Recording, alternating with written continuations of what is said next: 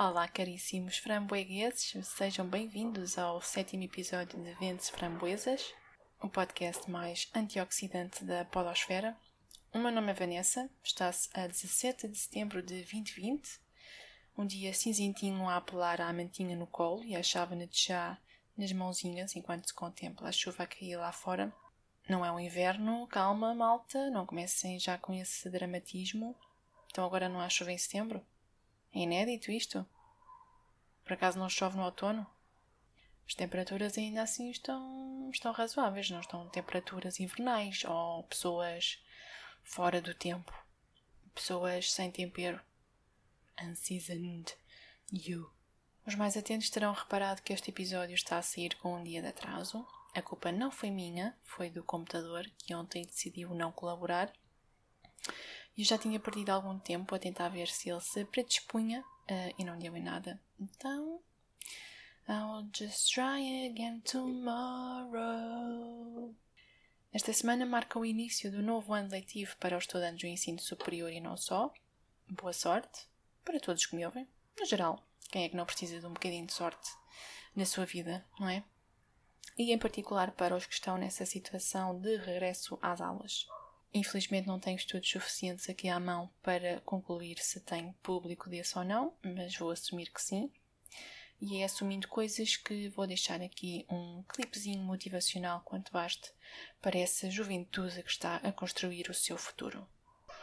Neo, sooner or later you're going to realize, just as I did, there's a difference between knowing the path and walking.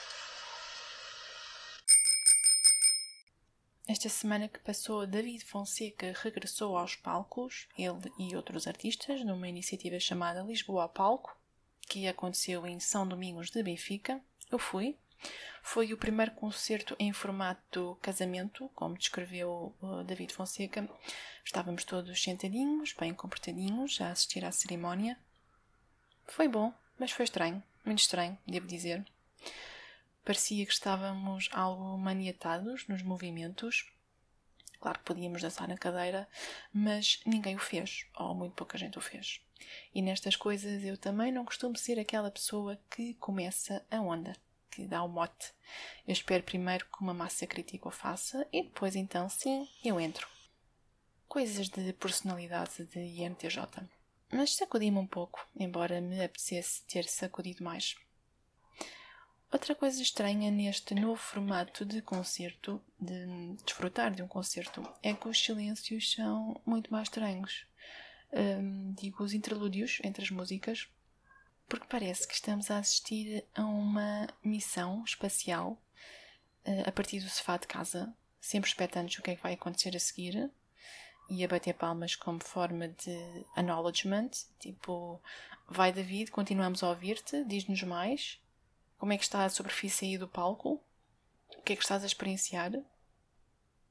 Depois há momentos de galhofa em que ele diz umas piadas e umas tiradas engraçadas sobre o que ele vai encontrando na, na superfície. Nós rimos, sempre a torcer por ele. Se calhar é por isso que o David Fonseca aborda sempre o, os concertos como sendo a aterragem da sua nave. É, ele costuma usar estes termos espaciais e agora percebo, faz sentido, até há uma analogia engraçada.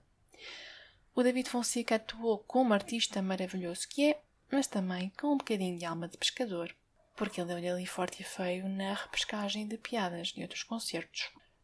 Mas não faz mal, me perdoe. Afinal, é o David Fonseca. Se há notícias explosivas de se dar, aparentemente a notícia do sexo de um bebê é uma delas. Gender Reveals é o nome que se dá às celebrações que têm o objetivo, tal como o nome indica, de anunciar o sexo de um bebê por vir. Acontece que nestas festas a notícia é normalmente acompanhada de fogo de artifício que desemboca normalmente num incêndio.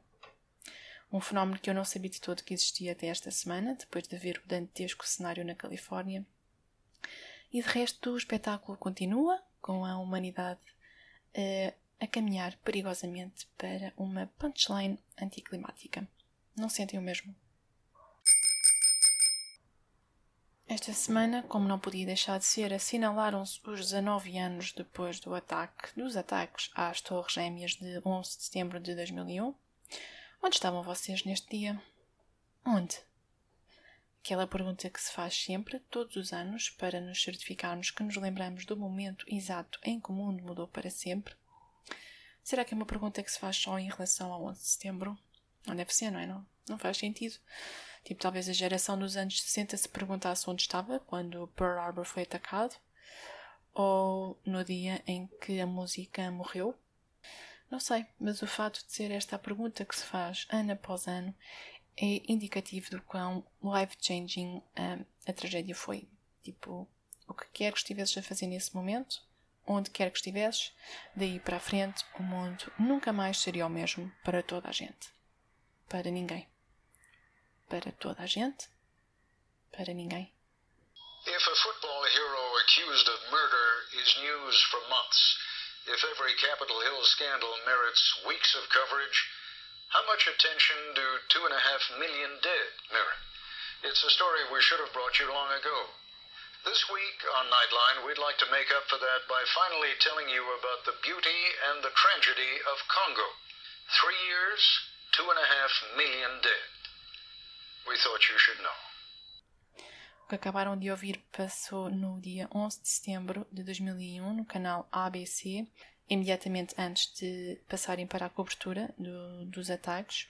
Ouviram Ted Koppel, um jornalista americano. Ele está a dizer como é incrível como o O.J. Simpson, um ex-jogador de futebol que matou uma pessoa, recebeu tanta atenção mediática na altura e nada ou quase nada foi dito relativamente aos 2 milhões e meio de mortes no Congo, na República Democrática do Congo. Mortes essas decorrentes da Grande Guerra Africana de 98 a 2003 e assim que ele acaba de dizer isto passa-se para a emissão dos ataques às torres e sai um conguito para o Congo. Claro que o ataque às Torres Gêmeas mereceu toda a cobertura que teve, mas é curioso observar como como as tragédias se eclipsam umas às outras constantemente, roubam o protagonismo umas às outras, não é?